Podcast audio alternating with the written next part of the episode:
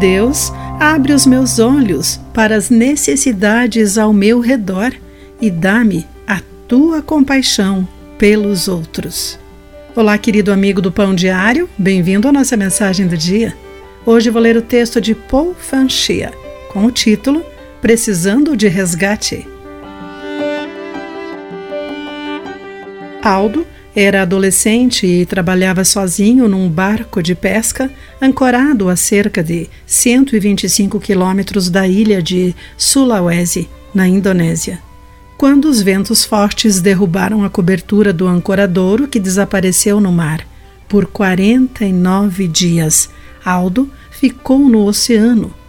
Toda vez que avistava um navio, acendia a lâmpada e tentava chamar a atenção dos marinheiros apenas para se decepcionar. Cerca de dez navios passaram pelo adolescente desnutrido antes de ele ser resgatado. Jesus contou uma parábola sobre alguém que precisava de resgate a um especialista da lei, conforme Lucas 10, 25.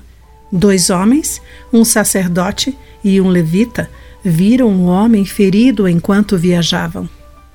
Mas, em vez de ajudá-los, os dois atravessaram para o outro lado da estrada. Não sabemos o porquê disso, pois ambos eram homens religiosos e familiarizados com a lei de Deus para amar o próximo, de acordo com Levítico 19, versículos 17 e 18. Eles podem ter pensado que era muito perigoso, ou talvez não quisessem violar as leis judaicas sobre tocar em cadáveres, o que os tornaria cerimonialmente impuros e incapazes de servir no templo. Por outro lado, um samaritano, que era desprezado pelos judeus, agiu com nobreza ao ver o homem necessitado e desinteressadamente cuidou dele. Jesus encerrou esse ensinamento com a ordem aos seus seguidores: vá e faça o mesmo.